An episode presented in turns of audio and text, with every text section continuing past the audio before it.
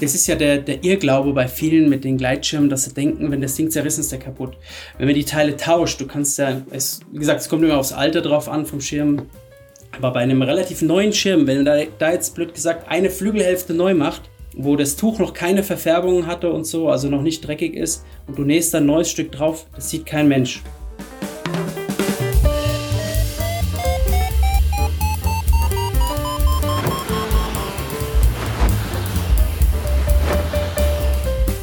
Potsglitz, der Lugleits Podcast. Geschichten aus dem Kosmos des Gleitschirmfliegens. Heute mit Mike Krämer und Lucian Haas am Mikrofon. Wenn man in der Schule bei der Kurswahl den richtigen Zeitpunkt verpasst, dann kann es schon mal dazu kommen, dass man als Junge beim Handarbeiten endet. Doch im Leben sollte man selten daran zweifeln, dass auch scheinbare Irrwege irgendwie zu einem Ziel führen. Bei Mike Krämer jedenfalls war es so, dass ihm sein in der Schule erlangtes Grundwissen zum Umgang mit Nadel und Faden später tatsächlich noch sehr dienlich geworden ist. Mike arbeitet als festangestellter Testpilot beim österreichischen Gleitschirmhersteller AirDesign. Er ist gewissermaßen die rechte Hand von Konstrukteur Stefan Stiegler. Mit ihm zusammen bringt er alle AirDesign-Schirme im Zillertal bis zur Serienreife. Auf dem Weg dorthin sind des Öfteren Umbauten gefragt und dafür auch Mikes ruhige Hand. Mike hat bei sich zu Hause eine kleine Werkstatt eingerichtet mit gleich fünf Nähmaschinen, um die verschiedensten Arbeiten am Schirm ausführen zu können. Tragegurte und Leinen nähen, Spannbänder im Schirm versetzen, aber auch komplette Bahnen und ganze Zellen austauschen. Zum Spaß und als kleiner Zusatzverdienst repariert er gelegentlich auch Schirme und Gurtzeuge anderer Marken. Darunter sind zuweilen Exemplare, die ihm, zum Beispiel nach Baumlandungen, als offensichtliche Totalschadensfälle günstig überlassen wurden. In dieser Folge Nummer 75 von Potsglitz erzählt Mike Krämer über seine Arbeit. Unter anderem geht es darum, welche Schäden man als Pilot noch selbst reparieren kann, wie man am besten mit Klebesegel hantiert und wann man die Reparaturen doch lieber einem Fachmann überlassen sollte. Daneben hat Mike aber noch einige weitere Geschichten auf Lager. Wir reden unter anderem über seinen Werdegang zum akkreditierten Testpiloten sein bislang gefährlichstes Flugerlebnis und wie es dazu kam, dass er den ersten offiziellen Gleitschirmcheckbetrieb der Türkei mit aus der Taufe hob. Wenn dir dieser Podcast gefällt, dann unterstütze doch meine Arbeit daran als Förderer. Wie das ganz einfach geht, das erfährst du auf der Website meines Blogs Lugleits und zwar dort auf der Seite Fördern.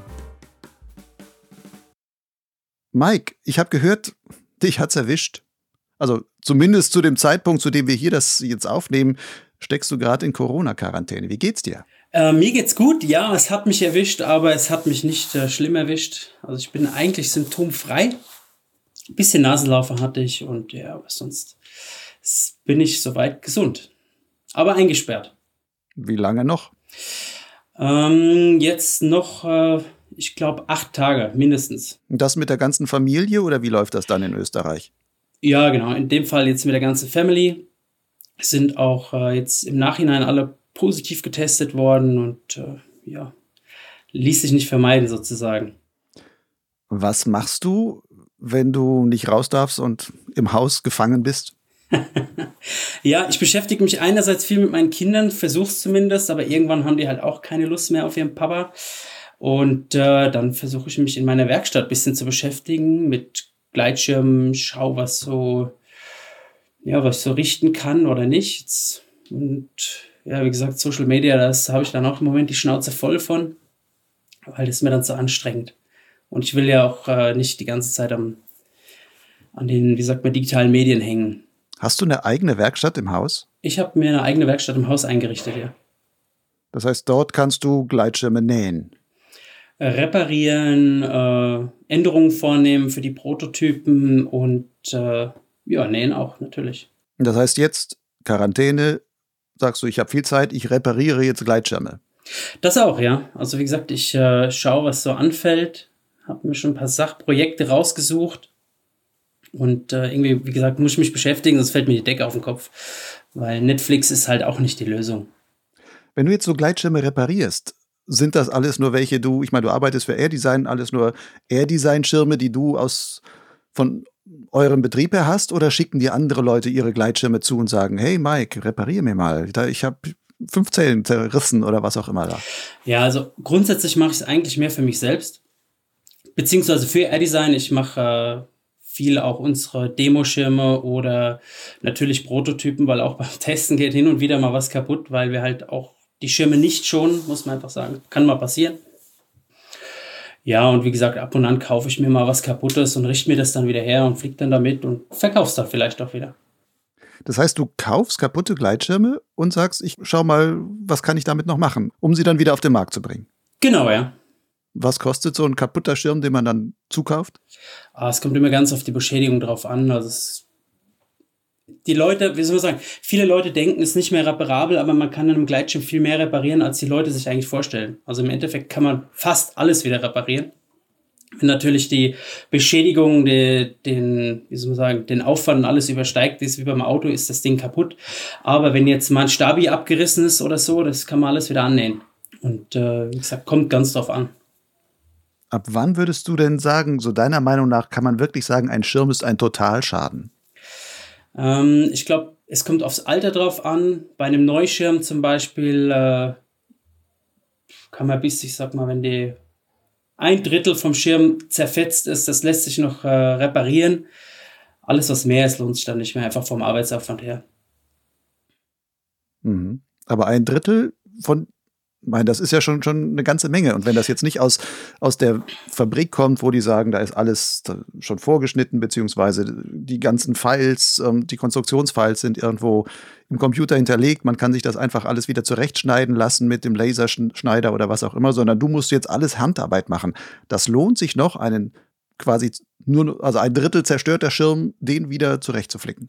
Kommt immer auf die Beschädigung drauf an. Es ist immer, je nachdem, wie viele Leinen sind noch mit beschädigt. Sind Leinenaufhängepunkte mit ausgerissen? Ist innen drin die Rippe mit kaputt? Ist es nur eine oberflächliche Beschädigung? Ist der Nase vorne das Inlet beschädigt? Weil wenn das jetzt zum Beispiel zweigeteilt ist, das kann man meistens sehr schlecht wieder rekonstruieren. Aber man kann sich natürlich von Herstellern ähm, es geht nicht bei allen Herstellern, aber bei einigen Herstellern kann man eben Teile von Gleitschirmen auch kaufen. Das heißt, wenn jetzt am Stabi sechs Zellen außen kaputt sind, dann kann man diese Zellen einzeln nachbestellen und dann muss man die halt abtrennen, die kaputten, und die neuen wieder rannähen. Oder auch mittendrin, mittendrin, wenn einfach mal so ähm, drei Zellen kaputt sind, dann trennt man die raus und näht neue rein. Das heißt aber wirklich, du schreibst den Gleitschirmhersteller an, wenn es jetzt kein Air-Design ist, dann einen anderen, ob Nova, Swing, was auch immer. Ja, meistens ein Händler dann entsprechend, genau. Und sagst, ich habe hier einen Schirm, da sind die drei Mittelzellen oder sonst was kaputt. Bitte schickt mir die entsprechend zugeschnittenen Stoffe. Also dann kriegst du schon die Bahnen so, wie sie dann, dann eingenäht werden müssen. Oder was kriegst du von dem Hersteller dann oder von dem Händler? Genau, ja. Also im Endeffekt, äh, wenn ich sage, ich brauche Zelle drei bis sechs und dann tue ich das mal, musst das ganz genau markieren, was genau, im, inklusive Rippe, ohne Rippe, mit V-Rips, mit Straps und so. Das muss man ganz genau angeben und dann äh, wissen die, was sie einem schicken müssen oder nicht. Und äh, das ist eigentlich eine Arbeit, die mache ich ganz gerne sogar.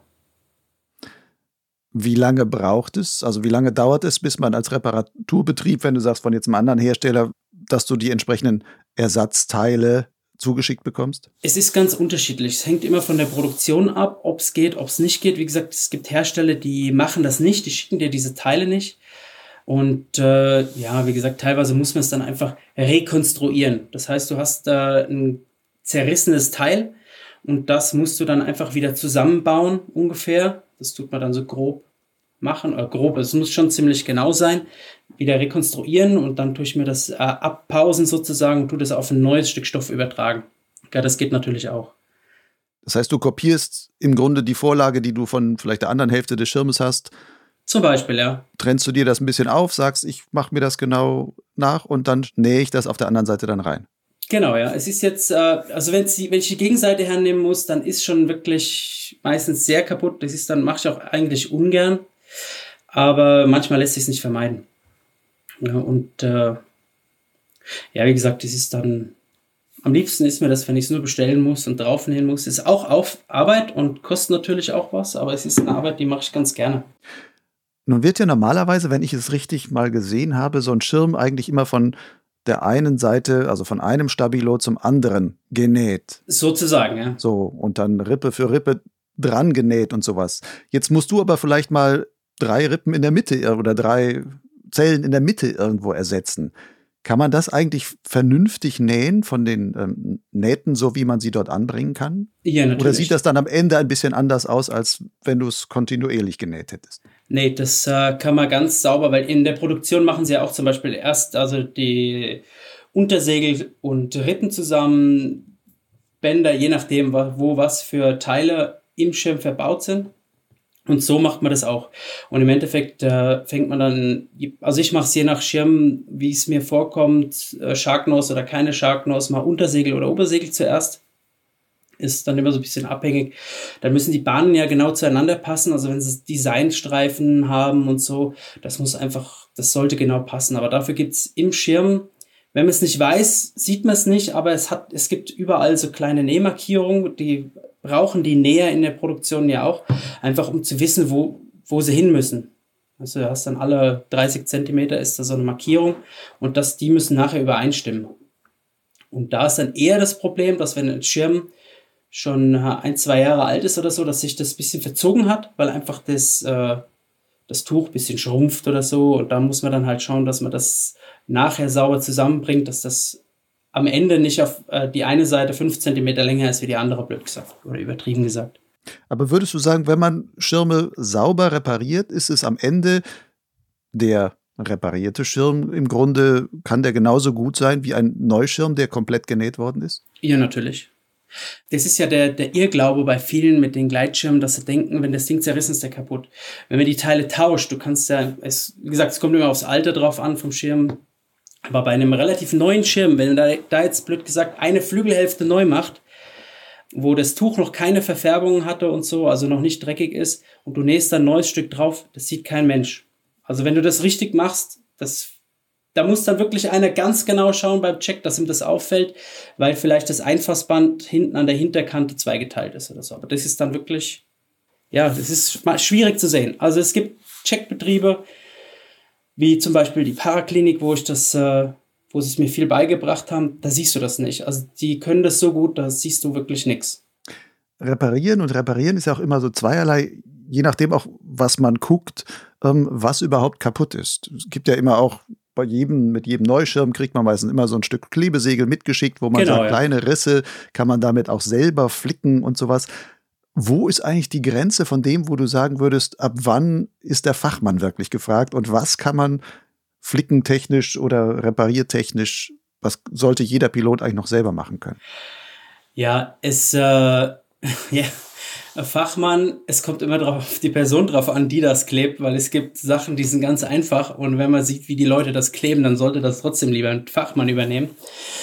Ja, wie gesagt, es ist vieles möglich grundsätzlich so kleine Risse, wenn die drin sind. Es kommt immer darauf an, wie derjenige, der das klebt, das aufklebt. Weil einfach, man sollte das Tuch nicht überspannen, man sollte es ein wenig spannen, damit man da äh, keine Falten drin hat, keine, ähm, wie sagt man, ja, keine Falten halt. Und ähm, was halt wichtig ist, dass man einfach das Klebesegel auch sauber ausschneidet, weil oft sehe ich das und sie schreiben rein, ja, Reparatur durchgeführt und dann ist da irgendwie so, schaut aus wie mit der Nagelschere rausgeknipst oder was auch immer, so ein, so ein hässliches Ding. Wenn sich die Leute das sauber markieren würden und dann einfach äh, das sauber aufkleben, dann schaut das Ganze auch ordentlich aus. Ja.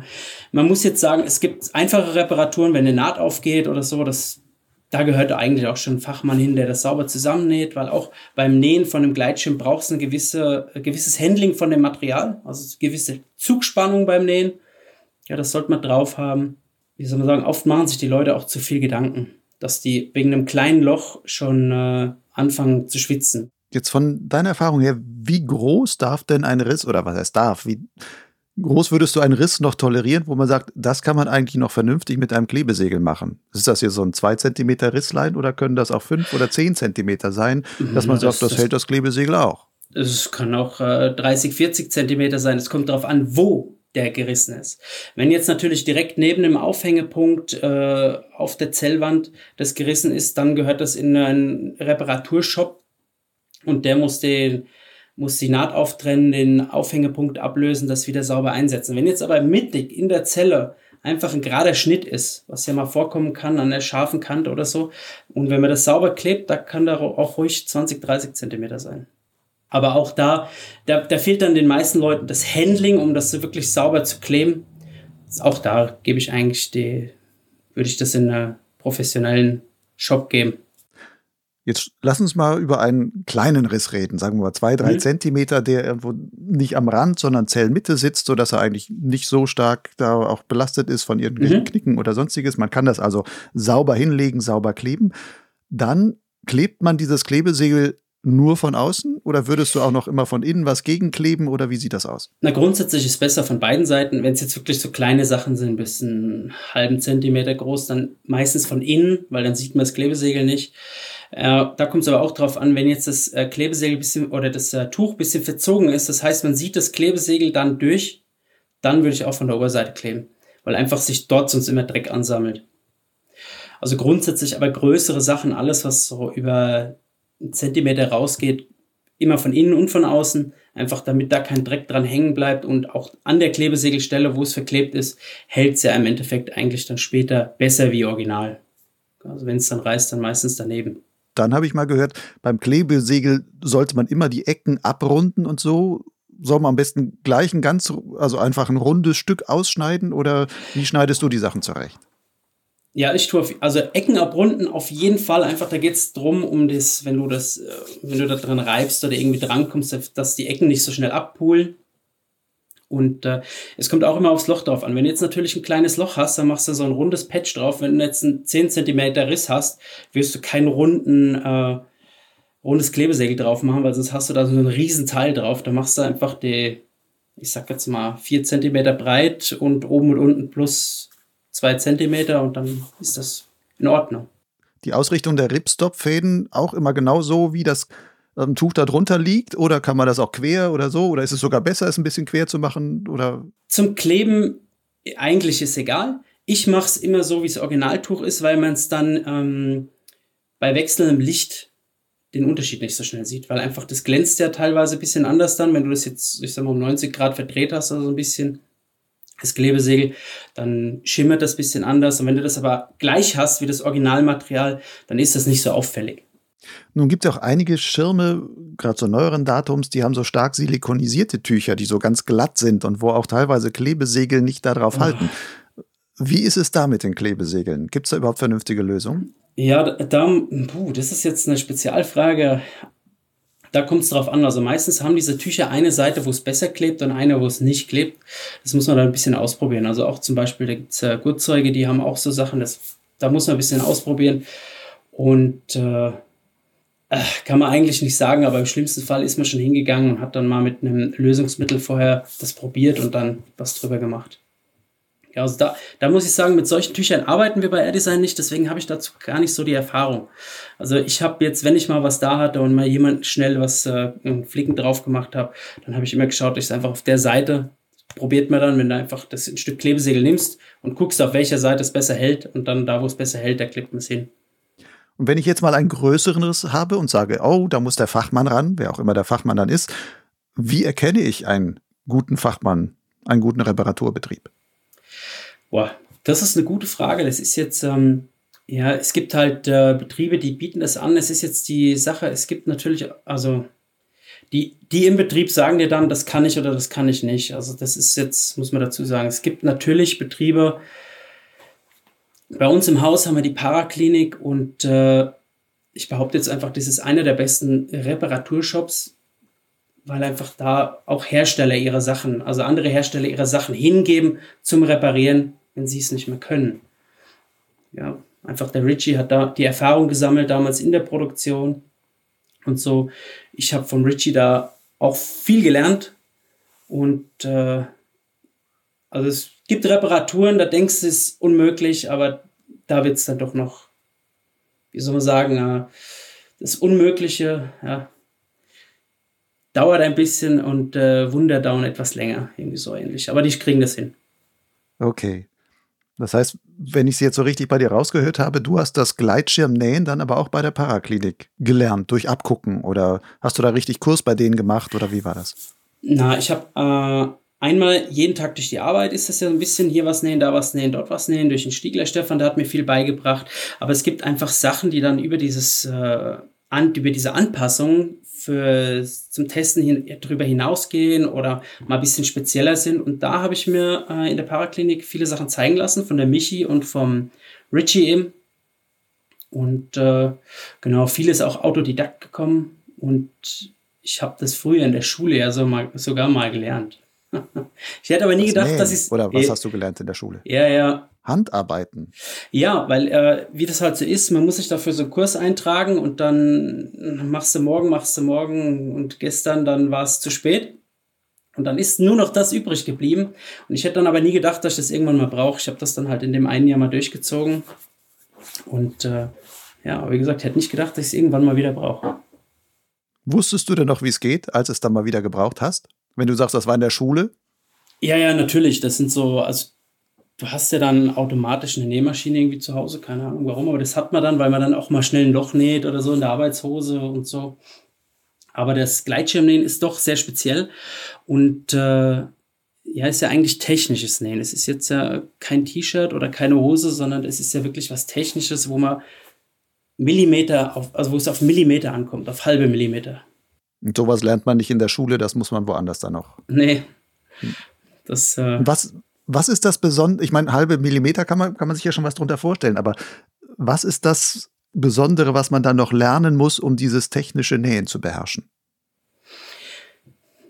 Es ist jetzt, wie gesagt, für mich, ich bin da so reingewachsen, deswegen kann ich das so relativ schlecht erklären. Aber es gibt Leute, mit denen habe ich zusammengearbeitet, die, die sind professionelle Näher und die haben dann gesagt, wow, Wahnsinn, das habe ich nicht gewusst, dass das so geht. Und im Endeffekt, es geht halt viel um Genauigkeit. Weil du musst dir jetzt vorstellen, äh, oder sagen wir so, die Leute denken oft, ein Gleitschirm, das näht man zusammen und fertig und dann ist das so und ist wie ein Hausschuh oder eine Jacke. Ja?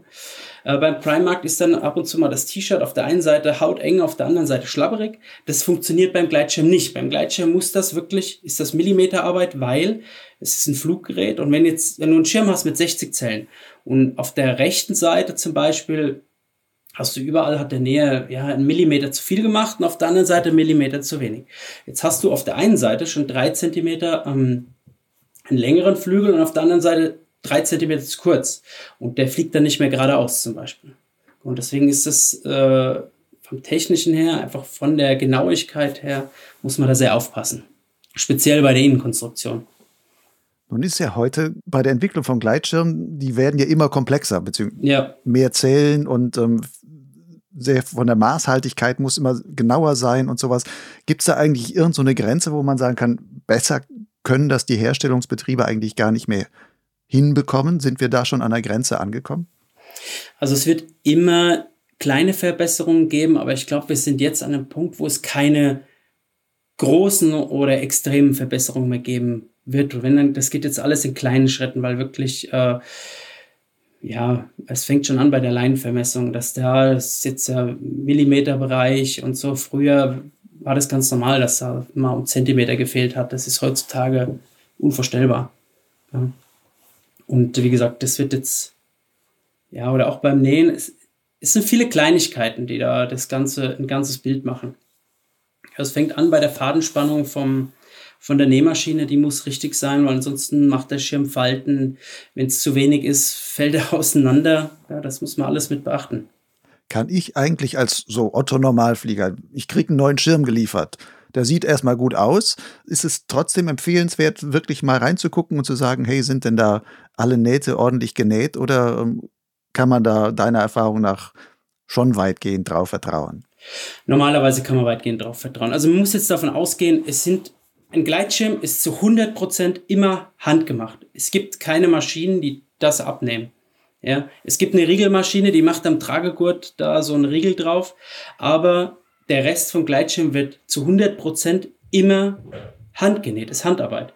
Und äh, natürlich kann dann auch mal irgendwo ein Ripp falsch rum eingenäht sein oder ein Band, aber das merkt man dann oder sieht's. Manchmal wird auch, es ist selten, also es ist wirklich sehr, sehr selten, dass mal was vergessen wird oder so, aber das fällt einem dann entweder gar nicht auf oder ähm, man merkt es am Verhalten vom Schirm. Wie häufig bekommt ihr als jetzt Air Design, hast du da so Erfahrungswerte, wie häufig bekommt man dann Schirme zurück, wo einer sagt, du, ich habe hier einen Neuschirm bekommen, aber der hat oben, der steht ein bisschen komisch oder sonst was, da muss irgendwie was falsch eingenäht sein. Ähm, bitte checkt mal. Ist das eins von 100, eins von 1000 oder wie sieht das so aus? Zahlenmäßig kann ich das nicht sagen. Wir hatten das letztes Jahr einmal, aber es ist wie gesagt, äh, es ist sehr selten, weil einfach bei uns, wir haben in der Produktion schon eine Qualitätskontrolle, wo halt der Schirm auch aufgeblasen wird, wo überall reingeschaut ist oder wird. Und äh, normalerweise fällt es auf. Also da wird alles durchgeschaut, werden alle Nähte kontrolliert, gegens Licht und wie gesagt, der Schirm wird aufgeblasen. Und in dem Fall war eigentlich nur die Rippe verdreht innen drin. Keine Ahnung, warum sie das. Es war eine kleine Reparatur, aber wie gesagt, war das erste Mal. Was heißt eine Rippe verdreht? falsch herum eingenäht oder was? Nee, da war einfach, du hast ja nachher, wenn du da so einen Gleitschirm zusammenbaust, da fliegen ja die ganzen Fetzen rum und da musst du ja dieses V-Rip entsprechend von der einen Seite auf die andere Seite rüberlegen und das war einfach verdreht um 90 Grad. Aber wie gesagt, das ist sehr, sehr selten. Also bei uns ist das, ich wüsste jetzt keinen anderen Fall im Moment, weil einfach das in der Produktion schon kontrolliert wird. Aber ich habe das bei anderen Herstellern auch schon gesehen. Das kann mal passieren. Wie gesagt, es sind alles nur Menschen, die da arbeiten. Also alles 100% Handarbeit. Und manchmal kann es ein Montagsgerät geben, aber es kommt sehr selten vor. Ja, normal. Gibt es heutzutage nicht mehr. Früher war das so, früher hat es bei den, wie soll man sagen, bei den ersten Serienschirmen, also wenn jetzt vor 10, 15 Jahre zurückdenkt, da hat man das öfters oder hat es viel gehört, dass einfach die ersten Serienschirme nie so geflogen sind wie die, wie die anderen, bis die näher sich eingearbeitet haben auf dieses Gerät. Das gibt es heutzutage nicht mehr. Aber man hört ja auch immer mal wieder, dass quasi es gibt so die Entwicklungsnäher, das sind die besonders technisch Begabten oder die das halt immer auch die Protos mitnähen und das sind dann meistens die besten Näherinnen, die dafür oder Näher, die dafür eingesetzt werden. Und dann geht's in die Massenproduktion und dann sitzen halt auch die 50 anderen Näherinnen dann in entsprechenden Produktionen da und dann weiß man vielleicht nicht. Oder ist wirklich deren Skill so, dass man sagen kann, die sind alle so trainiert, dass das letzten Endes ziemlich einheitliche Ware ist, die da rauskommt? Also grundsätzlich ist alles ziemlich, sehr einheitlich. Die Sache ist, dass äh, es gibt Leute, die arbeiten da schon länger, die haben da Erfahrung, die sind entsprechend ein bisschen schneller und die machen dann so Protos und so. Aber sonst äh, ist das denen ihr Job, die machen nichts anderes, die, die können das und die müssen das können. Ansonsten werden sie Einzelhandelsverkäufer. Du arbeitest ja als Testpilot bei Air Design. Ähm, genau, ja. Aber da, darüber will ich gleich auch noch mit dir reden. Vorher aber noch was ein bisschen vorab, ähm, ein bisschen zu deiner Geschichte. So, wie bist du eigentlich überhaupt dazu gekommen, Gleitschirmpilot zu werden oder mit dem Gleitschirmfliegen anzufangen? Ja, das Gleitschirmfliegen, ähm, mit Gleitschirmfliegen selber bin ich schon sehr früh in Kontakt gekommen. Wann kann ich gar nicht so genau sagen, aber es war durch meinen Onkel, der fliegt schon äh, seit 1987. Und da wollte ich dann früher unbedingt mal mitfliegen, hat mich nie mitgenommen und irgendwo ist, hat dann mal einer einen Gleitschirm dahergezerrt und dann habe ich den abgekauft. Dann habe ich immer mal gegroundhandelt, bin da so am Hügel runtergeflogen und so. Und äh, ja, dann bin ich irgendwann ins Zillertal gekommen und habe hier in einem Hotel gearbeitet. Und äh, da hat dann ein Kollege gesagt, ja, er geht heute Gleitschirm fliegen. Und da habe ich gedacht, okay, cool, wo gehst du hin? Ich komme mit. Er so, oh, du auch einen Schein? Habe ich gesagt. Eine Ausrüstung habe ich, einen Schein habe ich nicht. und er hat dann gesagt, ja, spinnst du, das kannst du nicht machen. Habe ich gesagt, ja, hat noch nie einer gefragt. Das ist alles in Ordnung. Und er so, na, na, das kannst du nicht machen. Da unten ist eine Flugschule, machst deinen Schein. Dann nehme ich dich mit. Eine Woche später hatte ich mich dann angemeldet, habe mir gedacht, der ist vielleicht nicht so verkehrt. Ich weiß ja nicht, wie hier die Regeln so sind. Nicht, dass ich doch Ärger krieg. Ja, dann habe ich seit 2008, glaube ich, meinen Schein offiziell. Hast du denn ganz ehrlich gesagt in der Schule da noch was gelernt oder hattest du durch Learning by Doing und, und deinen selbsten, ja, den Abgleitern und sonstiges und, und Groundhandling eigentlich schon so viel drauf gehabt, dass du sagtest, zumindest fliegerisch, Theorie, wahrscheinlich hast du da schon noch was gelernt, aber ja, für die Praxis. Natürlich, also so theoretisch so hatte ich ja eigentlich keine Ahnung. Praktisch war das ganz cool, weil ich war eigentlich mit Manfred damals hier von der Zillertaler Flugschule am Übungshang und äh, sind da runter und haben mir gedacht, boah, ey, ist mir alles zu hart und habe dann zwischendurch mal gefragt, ob ich nicht rückwärts starten könnte. Und er hat mich so ganz doof angeschaut und gesagt, ja, wie jetzt? Habe ich rückwärts gestartet? Ja, mach mal. Rückwärts gestartet und hat gesagt, okay, passt, geh mal Höhenflüge machen. Weil er dann ge direkt gemerkt hat, dass ich dann doch schon äh, das konnte. Und äh, ja, wie gesagt, hat sich dann so weiterentwickelt. Wie gesagt, richtig geflogen bin ich vorher eigentlich nicht. Ich würde jetzt eher sagen, das waren Hüpfer, Abgleiter so von kleinen Hügeln in Deutschland. Fliegen ihre Höhenflüge, ist dann eigentlich erst in Österreich gekommen. Du hast gesagt, 2008 hast du deinen Schein gemacht. Mhm. wie ist dann deine Fliegerkarriere weitergegangen, so dass du dann irgendwann bei Air Design gelandet bist?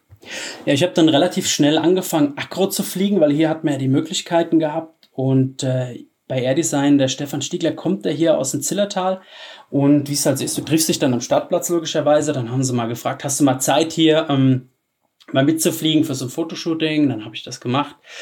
Und äh, dadurch, dass ich immer so Teilzeit gearbeitet habe, hatte ich immer relativ viel Zeit mittags und da war das dann öfters, dass ich mal da was geholfen habe. Dann bin ich äh, irgendwann Teampilot geworden. Dann äh, 2013 habe ich dann eigentlich regelmäßig schon geholfen, so ein bisschen. Mal mitgeflogen am Tandem, ähm, bin mal im Proto geflogen, wieder zum, zum Fotos machen, habe dann mein Feedback dazu gegeben. Und äh, Feedbacks sind teilweise scheinbar ganz gut angekommen. Und äh, da haben sie mich dann irgendwann gefragt, ob ich da nicht öfters helfen könnte. Das habe ich dann getan und habe mich im Endeffekt so reingearbeitet.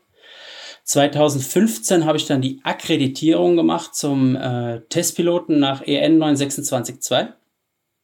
Und seit äh, Januar 2016 bin ich fest angestellt bei AirDesign. Du hast gesagt, du hast die Akkreditierung gemacht. Genau. Muss man als Testpilot eine Akkreditierung haben? Nee, Testpilot kann theoretisch jeder sein. Es gibt ja verschiedene Arten von Testpilot, aber es ist jetzt äh, durch die Akkreditierung, das ist ja eigentlich eine, wie soll man sagen, das ist ja nur eine Bestätigung, dass du vertrauenswürdig bist für die Zulassung theoretisch. Also ich dürfte theoretisch oder praktisch Schirme zulassen für die Zulassungsstelle. Und im Endeffekt ist das äh, so ein bisschen äh, zehn, zehn Tage SIV-Kurs, wo du äh, eigentlich alles abgelernt kriegst, was du dir sonst so aneignest. So, weil. Abgelernt. Ja, ja, genau, weil du, ich sag mal, wenn du zum Sicherheitstraining gehst, dann kriegst du beigebracht, wie du einzugreifen hast, wenn du Klapper fliegst. Äh, bei dem Kurs lernst du, dass du nicht einzugreifen hast. Dass du, äh, wann du die Hände hochzumachen hast, wann du und so weiter. Fullstall, Hände hoch und so Sachen. Das sind alle Sachen, die man normalerweise nicht macht, was man sich eben antrainiert. Das tust du dir da wieder abtrainieren. Das heißt, der akkreditierte Testpilot ist der ideale Kartoffelsack. And most stupid user sozusagen. Na, es gibt es gibt ja die EN-Norm und du sollst dich an die Norm halten. Und diese Norm ist einfach, das geht, das funktioniert natürlich nur, wenn sich jeder an die Vorgaben hält. Ja, das heißt, der Klapper wird bewertet bei 75 Prozent plus minus 2,5 Prozent. Äh, alles drüber oder drunter gilt einfach nicht. Und du musst aber, wie soll man sagen, du darfst auch bei einem Klapper nicht eingreifen. Also wenn ich jetzt einen vollbeschleunigten Klapper fliege, dann darf ich nicht eingreifen für die Zulassung. Ja, es ist jetzt was anderes als ähm, Entwicklungstestpilot, musst du natürlich wissen, wann du einzugreifen hast, weil hinterherköpfeln magst du dann natürlich auch nicht. Bist du der einzige akkreditierte Testpilot bei AirDesign? Äh, nein, wir haben noch den Chuck, wir haben noch ähm, ja, der Stefan natürlich und äh, der andere dann, ja, nee. Ja, wir zu dritt immer. Wenn du jetzt Schirme testest für AirDesign, mhm. du hast gerade gesagt, es gibt so den Entwicklungstestpilot und es gibt den jetzt so in Anführungszeichen akkreditierten Testpilot, der zwei unterschiedliche Aufgaben hat von dem, was er so macht. Wann entscheidest du im Verlauf eines Testprozederes oder eines Entwicklungsprozederes von Schirmen, wann bin ich der ähm, Entwicklungstestpilot, der eingreifen darf und ab wann sagst du, nee, jetzt switche ich quasi in dem Mindset um, ich werde jetzt akkreditierter Testpilot und teste den Schirm so, wie er letzten Endes dann halt auch für die Zulassung getestet wird und das muss er dann natürlich auch bestehen. Also ja. Ab wann fangt ihr auch in der Entwicklung an, das schon so zu testen, wie ein akkreditierter Testpilot das testen würde? Im Endeffekt äh, arbeitet man sich darauf hin. Ich sag mal, du, es kann ja jeder Testpilot sein, von einem Magazin, von einer Flugschule oder so. Es sind einfach nur die Ansprüche sind anders. Ein äh, Testpilot von einem Gleitschirmmagazin, der fliegt durch die Gegend, schaut, wie der Schirm sich verhält, fliegt mal ein Klapper, Frontstall oder ein Fullstall und was auch immer äh, und bildet sich dann eine Meinung. Dann gibt's eben die Testpiloten, die, äh, wie soll man sagen, die schon für den Hersteller arbeiten, die fangen an mitzuentwickeln. Die trimmen die Schirme um, die machen kleine Änderungen auf Ansage des Designers. Dann gibt's natürlich den Accredit Zulassungstestpiloten. Dem ist im Endeffekt, der knallt die Kiste darunter, sagt nachher, das passt, das passt nicht und fertig gibt das Ding dir wieder in die Hand und äh, hat gepasst oder hat nicht gepasst. Der bewertet nichts. Ja? Und, äh, also der bewertet nur die Manöver. Als Entwicklungs- oder Testpilot für einen Hersteller, du entscheidest am Ende, was für ein Handling der Schirm hat, wie der Schirm sich verhält, was und so weiter. Also da ist, da ist ein ganz anderer Anspruch dahinter. Weil das, was du machst, ist nachher das Endprodukt. Der Zulassungstestpilot, der sagt nur, es passt oder es passt nicht. Und wie gesagt, als Entwicklungstestpilot musst du dich darum kümmern, dass das Ding nachher dir Spaß macht, dass die Manöver für den Zulassungstestpiloten passen, weil ich darf ja keine Schirme zulassen, weil ich ja für einen Hersteller arbeite, zum Beispiel. Also ich dürfte von anderen Herstellern und von unseren nicht, zum Beispiel. Wie häufig passiert es dir in der Entwicklungsarbeit, dass du sagst, ah, ich habe den Schirm jetzt so hingetrimmt, dass ich sage, entwicklungsmäßig vom Handling her oder sowas gefällt der mir jetzt am besten. Und dann testest du ihn mit dem akkreditierten Mindset und sagst, ich darf nicht mehr eingreifen und stellst dann fest, dafür passt das nicht mehr. Ja, das akkreditierte Mindset ist eben anders. Das akkreditierte Mindset bewertet nur, funktioniert es oder fun passt es in die Klasse oder passt es nicht in die Klasse. Wenn du sagst, ich entwickle eine ENB-Schirm, dann der Akkreditierungstestpilot bewertet nur, okay, hat 90 Grad abgedreht, 45 äh, Grad vorgeschossen, ist ENB, ist alles in Ordnung. Ja, ähm, das Mindset grundsätzlich ähm, bei der Entwicklung, du arbeitest dich dran. Es gibt Prototypen, die passen von vornherein von den Klappern, aber die haben kein schönes Verhalten in der Thermik, haben harten Steuerdruck. Äh, und das tust du eben, da musst du dran arbeiten, dass das besser wird. Dem Zulassungstestpiloten ist das scheißegal, ob das Ding knallharten Steuerdruck hat oder nicht. Der bewertet nur, ob äh, ja, die Manöver. Das andere machst alles du, beziehungsweise in Verbindung mit dem Designer, also jetzt mit dem Stiegler Stefan zum Beispiel, du, die Zusammenarbeit, eine enge Zusammenarbeit ist immer wichtig und eine gute Kommunikation. Weil wenn ich im Stiegler Stefan nicht genau sage, was jetzt äh, falsch ist, was mir nicht gefällt, was wir ändern könnten, dann kann er das nicht äh, korrigieren. Und wie gesagt, dann weiß er nicht, was er zu ändern hat und was du kriegst, kriegst den Ball nicht rund sozusagen. Mhm. Nehmen wir jetzt mal ein Beispiel. Wenn man da jetzt hinkommt und sagt, ah, wir haben jetzt einen schönen Proto, fliegt toll und sowas, aber der Bremsdruck ist uns zu hoch oder dir als Entwicklungspilot. Was kannst du dann machen? Nur einen Input geben an den Stefan oder kannst du selber da auch tätig werden und sagen, ich probiere mal was aus und was probiert man dann aus, um Beispiel, also was kann man machen, um einen Schirm den Bremsdruck ein bisschen rauszunehmen? Ja, es ist einmal kann man den Trim ein bisschen ändern. Es gibt viele Leute, denen fällt vielleicht auf, dass wenn sie ihren Schirm beim Trimcheck hatten, dass er auf einmal wieder ein bisschen mehr Steuerdruck hat. Oder weniger. Es kommt immer drauf an. Ja. Da, es kommt auch viel aufs Profil drauf an. Es gibt Sachen, da kannst du nichts mehr ändern. Die Innenkonstruktion, du kannst viel mit der Spannung der Innenkonstruktion arbeiten. Ja, es hat aber auch, der Steuerdruck ist, äh, hängt viel mit der Gesamtkonstruktion durch. Das ist es heißt nicht, wenn man eine Sache verändert, dass das gleich das korrigiert. Manchmal muss man mehrere Sachen verändern, um nachher aufs Ergebnis zu kommen. Das heißt, man muss den Trim verändern, man muss die Innenkonstruktion verändern. Manchmal reicht eins und manchmal geht gar nichts, weil einfach das Gesamtprofil das nicht hergibt. Darfst du das, wenn du jetzt so testest, selbstständig dort machen oder musst du alle deine Schritte, die du dann sagst, ich beispielsweise ich schneide mal hinten irgendwo ein Band auf, damit da ein bisschen weniger Spannung drauf ist oder sowas. Musst du das mit dem Stefan als Konstrukteur dann absprechen oder kannst du sagen, ich probiere es mal und sag dann hinter, du Stefan, ich habe da was probiert, fand ich gut. Es ist mal so, mal so. Also grundsätzlich, ähm, dadurch, dass ich mit Stefan immer in einer sehr guten äh, Verbindung stehe, erstmal, te Stefan testet fast immer mit.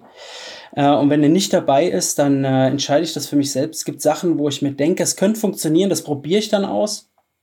Ähm, bei manchen Sachen äh, gibt es eine kurze Rücksprache, kurzen Anruf äh, oder nicht. Also das kommt immer ganz, ganz drauf an, auf die Situation. Was, je, nach, je nach Änderung natürlich. Bist du bei allen Schirmen von Air Design beteiligt? Ja. Das heißt, in allen Schirmen kann man auch sagen, da steckt auch ein Stück Mike Kremer drin. Ja, zumindest hat er die Hände dran gehabt oder drin gehabt, sozusagen. Gibt es denn etwas, wo man sowas wie, ja, wie soll man das sagen? Sowas wie eine, nicht ein Signature Move ist das ja jetzt nicht, aber so ein, ähm, irgendetwas, wo man sagt, das ist, das wäre etwas Typisches, woran man erkennen kann, dass der Schirm durch deine Hände gegangen ist? Das kann ich aus meinem Standpunkt nicht so beurteilen, aber ich glaube, dass es eher viel Stefan seine Handschrift hauptsächlich drin ist, weil du merkst einfach, er das Profil und so, diese wirklich de, dieser ähm, Entwicklung, da geht es ja um halbe Prozente und so, Profiländerungen und so. Und äh, es gibt schon einen Style, den wir haben möchten, ja, weil, wie soll man sagen, wir, wir sind halt einfach, wir möchten auch Schirme nicht überreizen. Also ich als Testpilot zum Beispiel, ich sage dem Stefan ganz klar, wenn mir was nicht passt, wenn jetzt zum Beispiel ein Schirm mit C-Schirm oder ein B-Schirm bei einem Manöver grenzwertig ist und du sagst, okay, er passt in die Klasse, ja, wäre theoretisch in Ordnung aus Sicht des äh, Zulassungspiloten. Aber ich als Entwicklungspilot finde das scheiße, weil ich habe eigentlich keinen Bock, dass ich dem Schirm ähm, bei jedem zweiten Klapper hinterherköpfel, auch wenn es in Ordnung wäre für die Zulassung. Dann sage ich was ist Stefan und er, wie gesagt, dann machen wir da eine Änderung. Und der Stefan ist da ziemlich gleich, weil er, er möchte auch die Klassen nicht ausreizen. Es ist so die, wie soll man sagen, wir, wir wollen ja, dass den Leuten Spaß macht. Und es macht uns auch keinen Spaß, wenn wir im Schirm an der Grenze, wenn alles immer an der Grenze ist. Mhm. Wie ist das eigentlich von deiner Erfahrung her? Sind Schirme, die quasi schon mit dem ersten Wurf fast perfekt sind oder wo du sagst, dass der funktioniert schon gut, sind das im Endeffekt auch immer die besseren Schirme oder gibt es Schirme, wo du sagst, oh, da haben wir jetzt 10, 15 Protos gehabt und den noch zurechtgeschnitten und sonst irgendwie was und dreimal umgenäht und ich weiß nicht was und dann erst wurde es der Schirm, den wir brachten. Sind das dann vielleicht trotzdem letzten Endes ähm, halbe Entwicklungskrücken, die nur hingebogen wurden? Also kann man nee. da sowas erkennen? Nee, es kommt immer drauf an. Also äh, es ist ja oft ein Proto, basiert ja meistens auf einem, auch wenn es ein Serienschirm war, manchmal machst du Änderungen, die du übernehmen möchtest und die, die passen dann besser, wie man denkt. Aber es gibt natürlich auch Schirme, die dann, ja, wie soll man sagen, auch der erste, auch ein erster Proto, weil nur wenn es ein Schirm ist, heißt das nicht, dass da nicht viel dran gearbeitet ist. Ja, weil auch da ja, es sind halt viele kleine Sachen, die man oft ändern muss. Gerade zum Beispiel beim UFO 2 war es jetzt andersrum, da hat es sehr lange gedauert, da haben wir uns viel Zeit gelassen, äh, viel praktisches Fliegen. Da habe ich zwischendrin mal, ich glaube, bis auf zwei Rippen, die ganz die äußersten, habe ich alle Rippen rausgeschnitten, alles neu reingenäht und äh, zum Schluss hat das dann gepasst. Also da haben wir viel experimentiert, viele Protos gehabt und so. Und äh, da war der Anspruch aber auch hoch, weil einfach bei Air Design, ich sag jetzt mal der Stefan und meine Wenigkeit, wir sind dann doch Hike and Flyer und deswegen ist der Anspruch vielleicht auch da recht hoch gewesen. Von all den Schirmen, die du schon mitentwickelt hast oder als Testpilot mitgeprägt hast und sowas, gibt es da dann auch immer so etwas, wo du sagst, das war so mein, mein Lieblingsschirm, wo man, warum auch immer, besonders stolz drauf ist oder sagt, hier, wenn ich einen fliegen wollte, dann den? Äh, ja, natürlich gibt's das. Das ist dann immer der, der Klasse entsprechend so ein bisschen. Also ich bin zum Beispiel beim, beim UFO 2, da bin ich persönlich ganz stolz drauf, weil einfach da, da haben wir viel, ja, wie soll man sagen, Adren Adrenalin und Turbulenz und Schweiß und äh, viel Arbeit, Verzweiflung zwischendurch und aber zum Schluss ist echt ein cooles Teil geworden, ja. Und äh, ja, natürlich gibt's auch andere Schirme, ja, vielleicht bin ich, ich bin da offen, was das angeht, aber es gibt Schirme, die mag ich mehr, gibt welche weniger. Aber es ist, äh, ja, ich kann mich nicht so ganz festlegen, muss ich ehrlich sagen. Und wenn du jetzt ja ständig berufsbedingt für Air-Design arbeitest und ständig mit Air-Design-Schirmen unterwegs in die Luft kommst, wie häufig kommst du auch noch dazu, mal Schirme anderer Marken zu fliegen? Oh, äh, ganz ehrlich gesagt eher selten es ist mal, dass ich beim Tandemfliegen mal wechsle oder so, oder dass mal jemand einen Schirm fliegen möchte, den ich gerade fliege. Also keine Protos, ich fliege ja auch Serienschirme natürlich, dass ich mit dem dann mal tausche, ist aber eher selten, muss ich sagen. Ich habe halt den, den Luxusvorteil, dass einfach äh, ich die Schirme zu Hause liegen habe und deswegen, da kommt man da gar nicht auf die Idee, weil du nimmst das, was da liegt und dann ist das so. Wäre das nicht sinnvoll, auch im Sinne eines Testpiloten und Entwicklungspiloten quasi so eine Art Marktbeobachtung zu machen und sagen, was macht denn die Konkurrenz?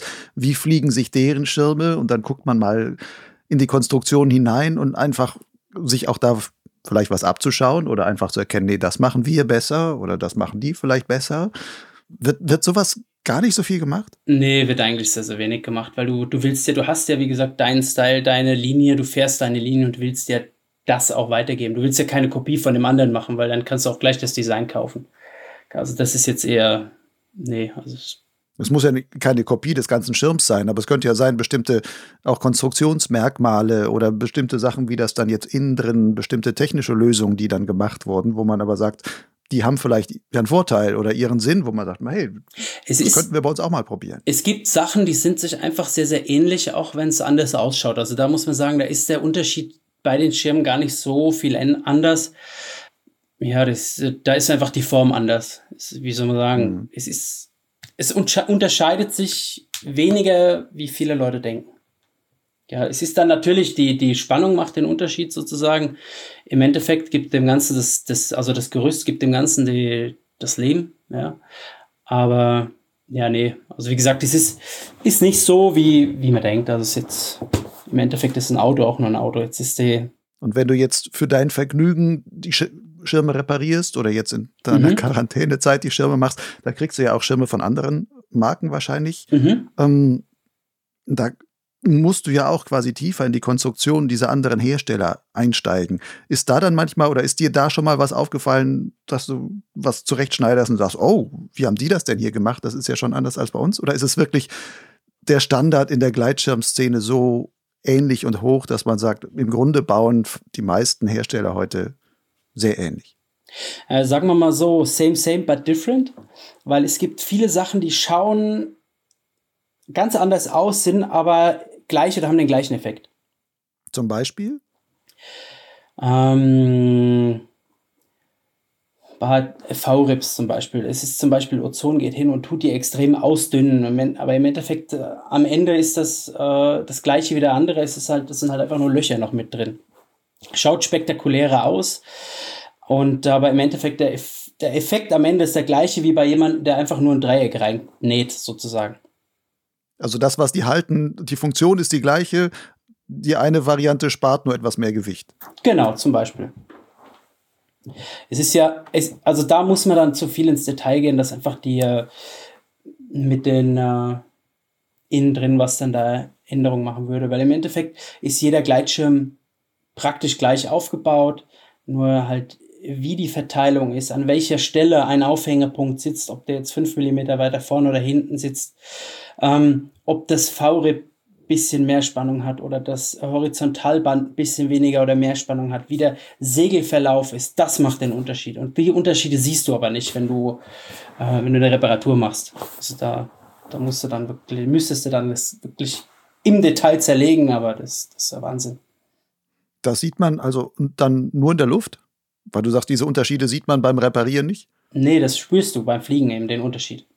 Okay weil einfach der eine mehr Steuerdruck hat, der andere ein bisschen agiler ist. Ja. Das ist ja auch viel, ist viel Profilsache, ist viel vom Trim abhängig. Ja, da kommt ganz viel zusammen, was das ganze, was das ganze Konstrukt Gleitschirm bildet. Wie fein hast du dann über die Jahre als Testpilot so dein Gefühl entwickelt? Also kannst, ist das so, dass du fliegen gehst und du merkst, da ist irgendwas und sagst, ah, hinten auf der C3, ähm, zweite von außen, da muss ich irgendwie noch fünf Millimeter kürzen. Da steht irgendwas nicht ganz das, sauber. Und spürst du sowas? Ja, du, du kriegst einen ganz anderen Blick auf den Gleitschirm, weil normalerweise startest du, fliegst du, guckst, okay, denkst, ja, okay, cool, geiles Teil. Ähm, als äh, Testpilot oder Entwicklungstestpilot startest du, fliegst du und du schaust und dir fallen hier ein Fältchen, da ein Fältchen, da, okay, die Leine hängt ein bisschen locker, die könnte ein bisschen mehr Spannung vertragen, die D-Line sind ein bisschen zu stramm, die D-Line sind ein bisschen zu, zu locker, da, da, also das sind ja Sachen, da kommt auch immer darauf an, was dann im Endeffekt passiert, ja, bei den Manövern. Also du, du musst halt als Entwicklungspilot, die größte Herausforderung ist zu verstehen, was passiert. Weil Klapper fliegen kann jeder. Mal einmal die Seite runterreißen und sagen, okay, es hat geklappt, das kann jeder. Aber die Seite runterreißen und sagen, okay, es hat geklappt, der Klapper war so und so steil, der war so steil, weil hinten könnte der Schirm mehr Spannung vertragen oder mehr Zug auf der und der Leine. Ähm, das muss man sich erarbeiten und das muss, das braucht Zeit und viel Geduld und viel Erfahrung einfach und hunderte von Flügen. Wie viele Jahre gehen da ins Land, bis man sagen kann, da ist ein Entwicklungstestpilot ein erfahrener Entwicklungstestpilot? Uh, ja, schwierig. Also jetzt, äh, ich habe ja den Vorteil gehabt, dass der Stefan mir immer sehr, sehr viel erklärt hat anfangs, auch jetzt noch, wir reden immer viel drüber, weil manchmal gibt es Sachen, wo ich denke, das ist so, dann guckt man sich das auf der Kamera nochmal an, also ah, ist doch ein bisschen anders. Ja, und äh, ja, puh, da kann man keiner, es kommt immer darauf an, wie tief der Testpilot in der Entwicklung mit, mitarbeitet und so, wie viel er involviert wird. Ja, und wie viel er aufnehmen möchte, weil es gibt jetzt Testpiloten, die sagen halt, ich fliege fliegen Klappe, jetzt tun wir das umtrimmen, aber jetzt, äh, was jetzt da der Hintergrund war, das wollen die gar nicht wissen. Und ich bin da manchmal, auch jetzt immer noch ein bisschen lästig. Ich frage Stefan oft zweimal, wenn ich nicht die Antwort kriege, warum wir jetzt eine Änderung nicht so machen, wie ich mir das vorgestellt habe. Und äh, ja, Stefan hat dann eh immer die Geduld, erklärt mir das. Wie gesagt, wenn jetzt mal was so ist, wie, wenn ich es mir nicht richtig vorstellen kann. Ja.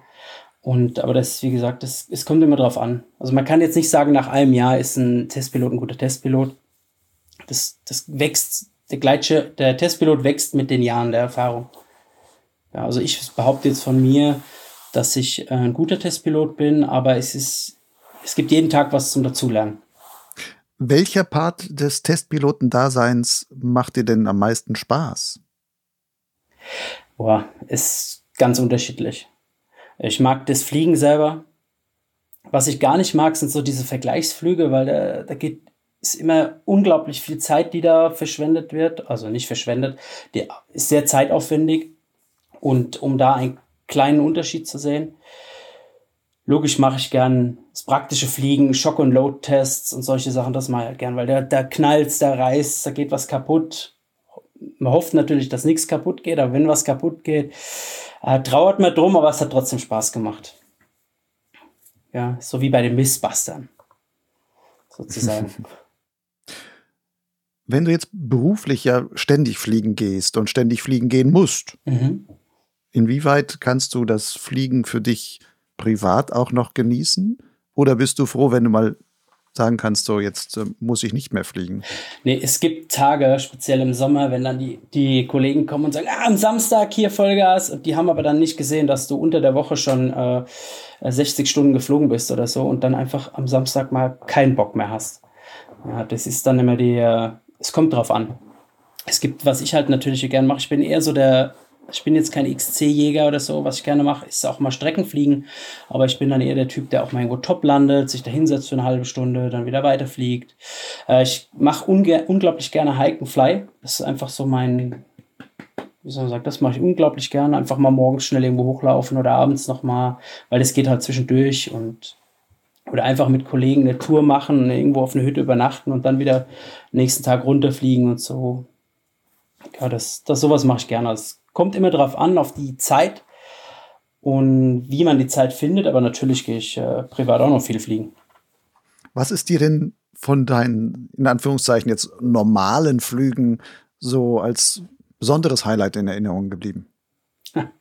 Ja, es gibt viele. Äh, da gibt es viele, oft sind es die kleinen Sachen, die das was ausmachen. Gell?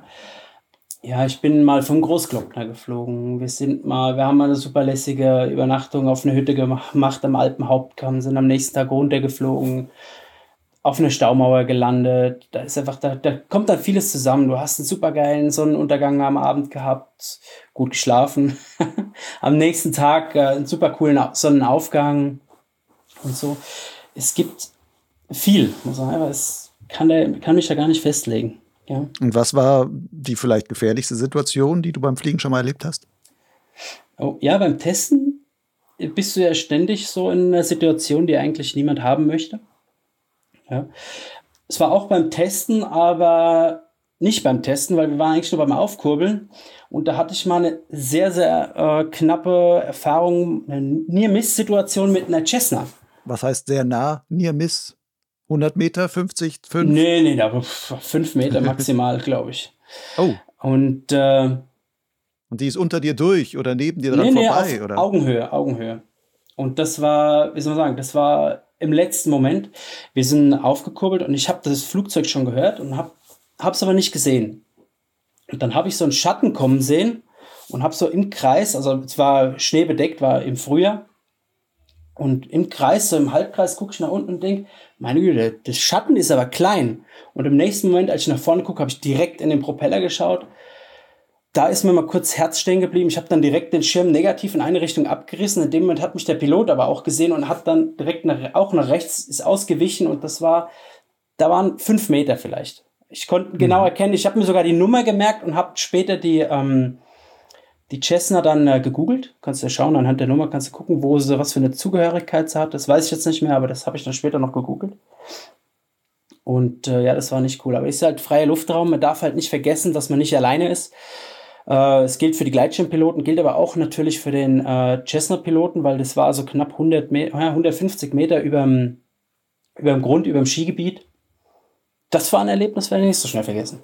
Hast du denn dann an dem Tag noch weiter testen können oder geht dann dann wirklich das Herz so auf Grundeis, also bis zum Skigebiet runter quasi, dass du dann sagst, nee, heute habe ich gegessen, da, Na, da ich brauche brauch hier nichts mehr in der Luft. Also normalerweise bin ich hart im Nehmen, aber da musste ich dann wirklich mal landen gehen, weil da habe mir wirklich alles gezittert, weil es halt wirklich knapp war. Ja. Und weil wenn du da so einen Propeller reinschaust und der gleich denkst, gleich bist du ein Schaschlik spießt, dann ja nee, da bin ich top gelandet wieder und da muss, da war da nicht mehr, bin ich da zwar trotzdem noch geflogen, aber nur noch runter, da habe ich dann nichts mehr. Da war dann für mich der Tag mal aus.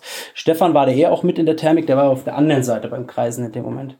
Das heißt, da war es aber auch dann relativ nah. Bei dem ja, dann auch noch. Ja, ja, bei dem war es auch noch nah. Aber du hast nur die Kennung gegoogelt oder hast du den Typen auch mal angerufen und gesagt so, hey, ich war der, der dir in Nee, die nee, da habe ich nicht hat. Da habe ich nicht angerufen, weil der hat glaube ich auch in die Hose gemacht da. Also ich habe aber die Sache ist, du schaust dem ja dann direkt in die Augen auch, weil der direkt auf deiner Höhe ist, hast direkt in die Augen geguckt. älterer Herr war es, graue Haare, Fliegerbrille und äh, ja genau. Weiß noch genau. Hängt einem sowas, also oder die, einem hängt dir so etwas dann oder ist dir das nachgehangen, sodass du dann bei anderen Dingern dann, sobald ein Flugzeug geführt hast, sofort, ach, wo, wo, wo, wo, wo ist es? Ich höre was. Ja, das, das ist wirklich so, einfach auch, weil viel Rettungsheli-Betrieb ja immer ist in den Bergen. Du schaust dann, also ich habe dann eine Zeit lang wirklich viel geschaut. Ich schaue auch jetzt immer noch, wenn du unterwegs bist, du guckst dann, wo, von wo kommt er, wo ist er, wo könnte er sein. Deswegen bin ich aber auch zum Beispiel ein Fan von den Flamgeräten, weil die meisten Rettungshelis fliegen mit Flam. Also die sehen dich dann. Ja, auch wenn du die Helis nicht angezeigt kriegst, sie können dich aber sehen.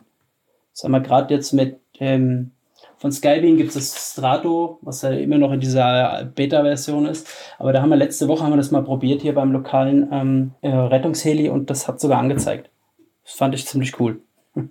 das heißt, du gehst beim Fliegen, nimmst du immer ein Flammgerät mit. Also auch wenn nee. du Hike und Fly machst und so sagst, das muss dabei nee, sein. Nee, das mache ich nicht. Wenn ich weiß, ich gehe Strecken fliegen, dann ja. Und äh, ansonsten, du bist ja beim, beim Testen, wir haben ja unsere Box, ist wie beim Akrofliegen, also du hast ja deine, du, deine Box, in der du dich bewegst. Ist beim Manöverfliegen oder über dem See, ja, da ist es ein bisschen anders. Ähm, natürlich gibt es ja natürlich Testfliegen und Testfliegen, weil wir können jetzt nicht, einen Streckenschirm tun wir jetzt natürlich nicht immer nur in, in die Manöver runterklopfen, sondern den muss man ja auch wirklich fliegen, ja. Und das machen wir auch eigentlich bei allen Schirmen recht viel immer. Macht auch recht Spaß dann teilweise. Und äh, da habe ich es dann meistens schon dabei. Ja.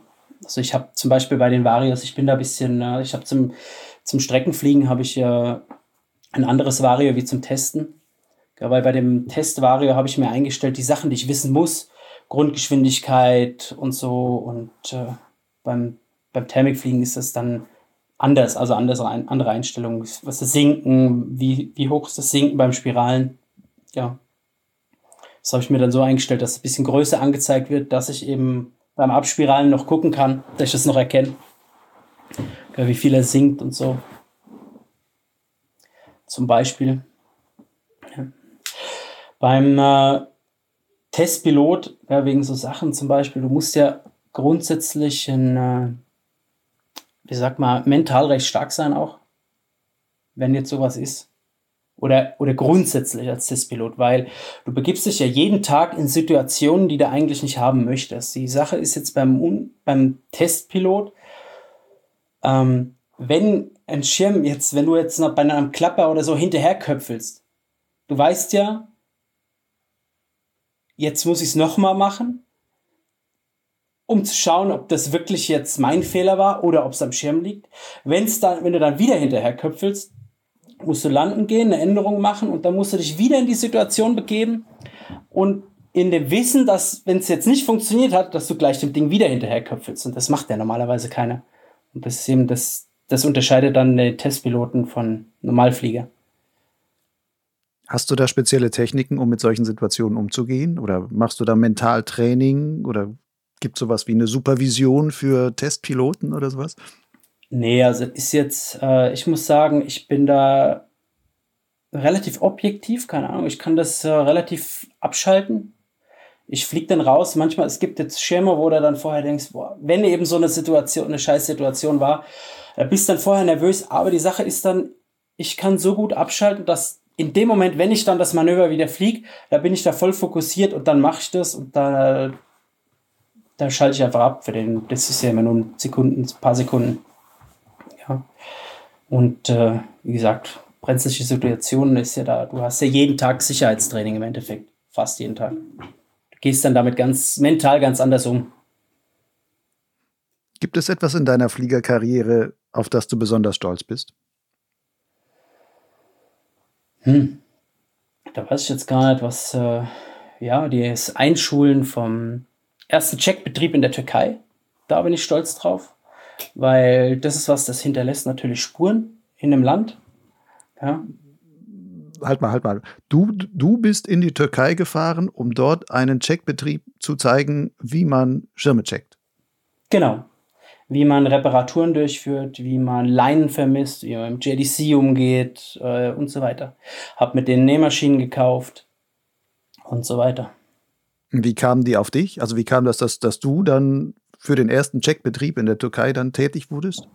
Ja, das ist ein Händler gewesen von uns und der hat, äh, der hat sich schon äh, in Werkstätten hier, der ist hierher gereist, hat sich schon alles angeguckt was man so alles braucht für einen Checkbetrieb zum Vermessen und so, hat das dann angefangen, alles zu kaufen. Und irgendwann ist, dann, ist er dann gekommen und hat äh, auch wieder bei der Paraklinik angefragt, du, könnt ihr uns zeigen, wie wir mit dem Werkzeug umgehen müssen. Weil jetzt haben wir fast alles hier. Könnt ihr uns bitte zeigen, wie das funktioniert? Der Richie hat dann mich vorgeschlagen, weil sie keine Zeit hatten oder zu viel Arbeit hatten. Und dann bin ich darüber geflogen. Das war auch im Frühjahr, ich glaube im Februar und bin dann da drüben zwei Wochen gewesen, was eh fast zu kurz war, für, weil so schnell geht das nicht. Aber es war eine coole Zeit, weil ich viel mit professionellen Nähern gearbeitet habe, also fast nur mit professionellen Nähern. Das heißt, du hast dabei auch noch wieder was von denen gelernt? Nee, ist wieder anders, weil die haben vorher T-Shirts genäht, Aha. zum Beispiel. Die, also die einen haben T-Shirts genäht und einer, das war ein bisschen speziell. Das fand ich auch im Nachhinein, fand ich das äh, sehr cool, weil der hat in Amerika gearbeitet, Türke, der in Amerika gearbeitet hat und der hat in Amerika hat der F-16 Kampfanzüge, also für den für den F-16, wie sagt ja. man, Jagdbomber hat der Kampfanzüge genäht und dem habe ich äh, Gleitschirm äh, beigebracht, wie man Gleitschirm repariert. Und das fand ich dann schon cool, wenn jemanden, der wirklich was ja, sehr anspruchsvolles herstellt oder aus der Herstellung kommt, dass du dem dann sowas sofort beibringen kannst. Aber wahrscheinlich ist ja auch, ich meine, so F-16-Kampfanzüge, die sind ja wahrscheinlich auch so Druckanzüge und sonstiges, genau, was man da tragen genau, muss. Genau, die ja. müssen ja wahrscheinlich auch sehr genau genäht sein, damit das überhaupt entsprechend funktioniert. Ja, natürlich. Also es war zum Beispiel, er hat mir das ja vorher nicht gesagt. Ich habe aber gemerkt bei den Reparaturen, dass er da von Anfang an genauer war, weil die anderen die T-Shirts genäht haben, die haben dann so, oh, ja, zack, Naht drauf und gut. Da habe ich gesagt, nein, nein, das muss genau sein. Und er hat das von vornherein schon alles sehr genau gemacht. Dann habe ich gesagt, ah, du kannst das gut und so. Und dann irgendwie habe ich ihn halt mal gefragt, warum er das kann. Und dann hat er mir das gesagt. Und das war dann, fand schon cool. Hm. Kannst du Türkisch? Nee. Woher? Englisch, es ja, war alles Englisch. Ich meine, mit dem Ami, mit dem FF, also den türkischen Ami oder Ami-Türken, ähm, der die F-16 Geschichten gelesen hat, der konnte sicherlich gut Englisch. Wie, wie war es mit den anderen? Ja, doch, doch, die konnten schon alle Englisch. Also es war jetzt äh, bei manchen nicht. Sie haben alles auch aufgenommen, was ich erklärt habe, oder, oder haben viel übersetzt, aber die meisten konnten Englisch. Ja, und das hat dann angefangen von äh, einfach kleinen Reparaturen, größere Reparaturen. Vermessen war ein großes Thema. Also wir haben so ein bisschen Blöcke gemacht, dass die einen waren ein bisschen mehr spezialisiert aufs Vermessen und die anderen, die zum Beispiel schon das Nähen konnten, die haben sich mehr konzentriert auf die Reparaturen. Ja, das war ganz praktisch. Also das Theoretische haben wir alles, alles gleich gemacht. Und äh, wie gesagt, aber das wirklich tiefer, dass man wirklich weiß, wie man Gleitschirm zu vermessen hat und so, oder das einstellt später, das haben dann wieder ein kleinerer Teil von der Gruppe gemacht. Ja, also das Grundgerüst stand bei allen, aber den wirklich die einen, weil sie es eh besser konnten, haben genäht und die anderen, weil sie äh, ein bisschen besser in Mathe waren, haben halt die, angefangen damit die Gleitschirmvermessung. Und dann kannst du jetzt sagen, ich habe da einiges in der Türkei angeschoben. Ja klasse. Ja, ist eigentlich ganz cool, weil das ist, viele werden es vielleicht auch kennen, das ist der, Abo heißt er, das ist in die Cloud-Based Travel Agency in Öle Denis, hat er einen Shop aufgemacht letztes Jahr. Und das andere war in Sakaya, ist der Checkbetrieb. Er wollte in Öle Denis eben einen zweiten Checkbetrieb aufmachen. Es waren ja zehn Leute oder so, die ich eingelernt habe. Und äh, es hat sich auf jeden Fall äh, entwickelt, weil vorher haben sie halt viel dieses API-Ding gemacht, also im Endeffekt ein Symmetriecheck, aber richtig getrimmt haben sie keinen. Und du hast halt, ich habe da Sachen gesehen, ja, ja, ja, da musste ich ab und zu vorher Luft holen und hab gefragt, ob wir wirklich mit dem Ding noch geflogen sind. So mit einem Baumwollfaden genäht irgendwie außen und äh, oder bei einem A-Schirm von einem C-Schirm Tragegurte drauf gebaut und haben das zum Schulen hergenommen, wo ich dann gedacht habe, hey, meine Güte, das Ding hat vier Zentimeter mehr Beschleunigerweg. Wenn der einen Beschleuniger tritt, das ist äh, Beschleuniger to Frontstall. Ja, das kannst du nicht bringen. Und du musstest dir halt dann, ich habe denen auch erklärt, wie die Zulassung abläuft, was die, was die äh, Voraussetzungen für die Zulassung sind, dass solche Sachen wie halt mit dem anderen Tragegurt auf dem Arschschirm, dass das nicht geht. Ja. Und äh, solche Sachen, dass halt die Leinen einen Sinn haben, wenn der Stabi auf der B ist oder auf der C und zum Beispiel. Ich sollte damals, glaube ich, eigentlich nur zwölf Tage da sein, bin dann aber noch äh, zwei Tage länger geblieben, weil es so gestürmt hat und mein Flieger nicht gegangen ist. Und in den letzten vier Tagen hat dann noch mal richtig, konnte man da tiefer drauf eingehen, auf, die, auf manche Sachen. Es war aber auch immer von morgens um acht bis abends um, um sieben oder so haben wir da jeden Tag gebuckelt mit denen. Mike, lass uns mal langsam zum Ende kommen. Eine Frage habe ich aber noch. Ja, natürlich. Wenn du jetzt schon so intensiv in diese Entwicklung von Gleitschirmen reingeguckt hast, beteiligt bist, da viel rumnähst, Sachen zurechtschneiderst und sagst und ähm, im Grunde ja jeden Schirm von fast Anfang an begleitest, dann wann wird es den ersten Schirm von dir geben, wo es dann heißt quasi Design bei Mike Krämer? Ja, da müssen wir mal schauen, was sich so, wie sich das so die nächste, nächsten Jahre entwickelt. Ja, also Gleitschirmdesigner, so einfach ist das natürlich auch nicht. Ja, und da gehört eben die Vorkenntnis dazu. Die Vorkenntnis habe ich und den Rest schauen wir mal, wie sich entwickelt die nächsten Jahre. Da, Datum habe ich keins festgelegt. Wenn du jetzt einfach loslegen dürftest, was für eine Art von Schirm würdest du, wenn es darum ginge, dir selber einen Schirm zu konstruieren, was wäre das dann für ein Schirm, den du für dich bauen würdest? Den ersten Schirm, den ich bauen würde, wäre, glaube ich, ein Low-B-Schirm. Warum? Weil, wie soll man sagen, in der B-Kategorie ist alles schon ein bisschen offener, was die, was die Manöver angeht. In einen A-Schirm zu entwickeln, dass ein A-Schirm auch wirklich ein A-Schirm ist zum Schluss, ist echt schwierig, weil einfach die, der, der Schirm darf keine Ausreise haben, in, was die Manöver angeht. Ja, da gibt es keinen ich tue ansacken, ich tue äh, fünf Grad zu weit abdrehen oder so. In der B-Kategorie ist das schon ein bisschen offener, weil da, da darf der Schirm mehr, mehr. Was viele Leute zum Beispiel nicht wissen, ein A-Schirm darf laut der Zulassung, wenn er nicht mehr wie 15 Grad vornickt, bis zu 360 Grad abdrehen. Wie viele A-Schirme machen das dann auch wirklich? Oder sagt man als Hersteller, ja, kein, das ist zwar erlaubt, nein, nein, aber das wollen wir gar nicht machen? Nee, das sagt jeder, weil das ist äh, nur, aber theoretisch, gell? Also das ist, glaube ich, Ziel von keinem, aber nur, dass man weiß, theoretisch könnte. Ja, die Sache ist, äh, das Ziel ist das von keinem.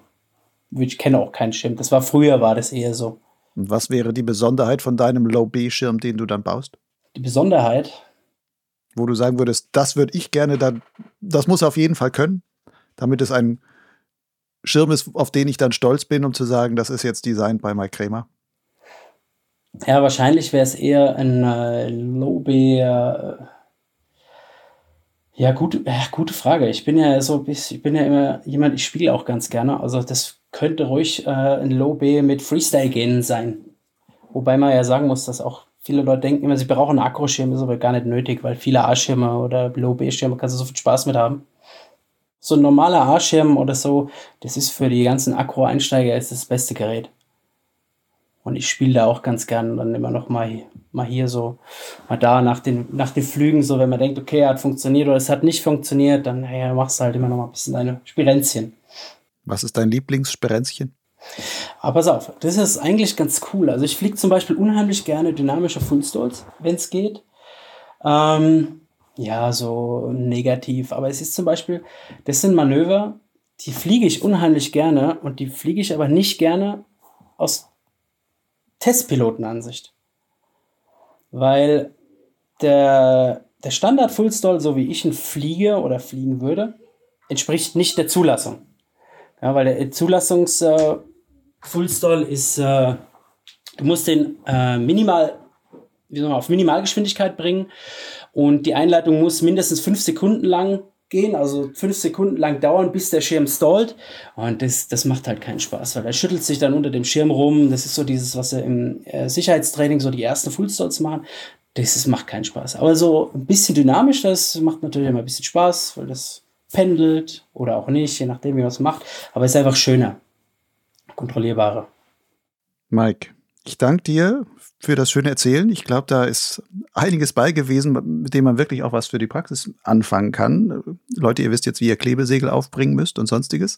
Also danke dir für diese ganzen Erklärungen und ähm, klasse, was du da für eine Arbeit machst. Dabei noch viel Vergnügen und ich bin gespannt, wann ich vielleicht den ersten Schirm von dir dann mal testen darf, als ähm, nicht äh, akkreditierter Testpilot, sondern äh, nach meiner eigenen Schnauze. Genau, danke. Ja, wenn ich noch einen Tipp geben darf an die Piloten, die zuhören. Sehr gerne. Ja, ist natürlich immer gut, wenn die Leute sich selber ein bisschen mit ihrem Gerät beschäftigen. Ja, weil zum Beispiel auch der Fullstall, wie ich jetzt erzählt habe, was aus meiner Sicht, aus Testpilotenansicht ist, und das werden mir ganz viele ähm, Sicherheitstrainer bestätigen, ist, dass Leute sollten die Stallgrenze bei einem Negativ oder grundsätzlich die Stallgrenze ihres Schirmes kennen. Weil die, die Hauptunfallursache ist eigentlich zu frühes Abreißen, Abreißen in der Thermik und so. Und wenn ein Pilot weiß, wie sich das anfühlt, ja, lässt sich sowas vermeiden. Und das ist einfach so ein Tipp, dass da empfehle ich jedem einfach mal ein Sicherheitstraining zu machen, weil das ist einfach das A und O in meinen Augen. Wenn man jetzt schon Sicherheitstrainings gemacht hat und schon ungefähr weiß, wie das dann funktioniert, würdest du auch sagen, wenn ihr einen neuen Schirm habt, geht auch mal fliegen und tastet euch bis an die Stallgrenze heran, um bei, mit jedem neuen Schirm dann quasi euch neu zu eichen? Da muss man, muss man mit der Aussage muss man ein bisschen vorsichtig sein, weil äh, die Leute dann übertreiben. Na, es geht nur um das Gefühl, weil es gibt so, wie gesagt, bei mir ist zum Beispiel, ich muss jeden, das ist das erste Manöver, was ich mache zum Beispiel. Wenn ich mit einem Schirm rausfliege, das erste Manöver, was ich mache, ist, schau, ich schaue, wo ist die Stallgrenze? Wie fühlt sich das an?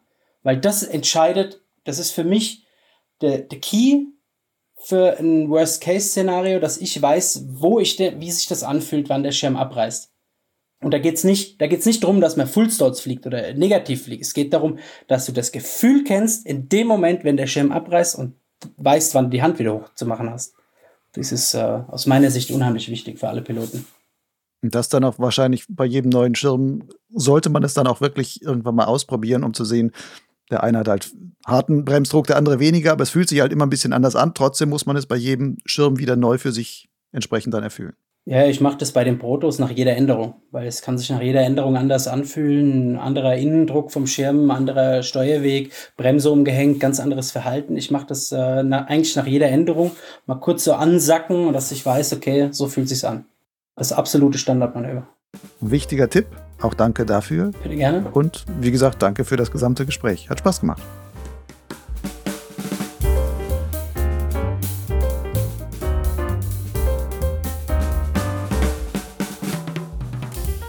Das war die Folge Nummer 75 von Potsglitz mit Mike Krämer im Gespräch mit Lucian Haas.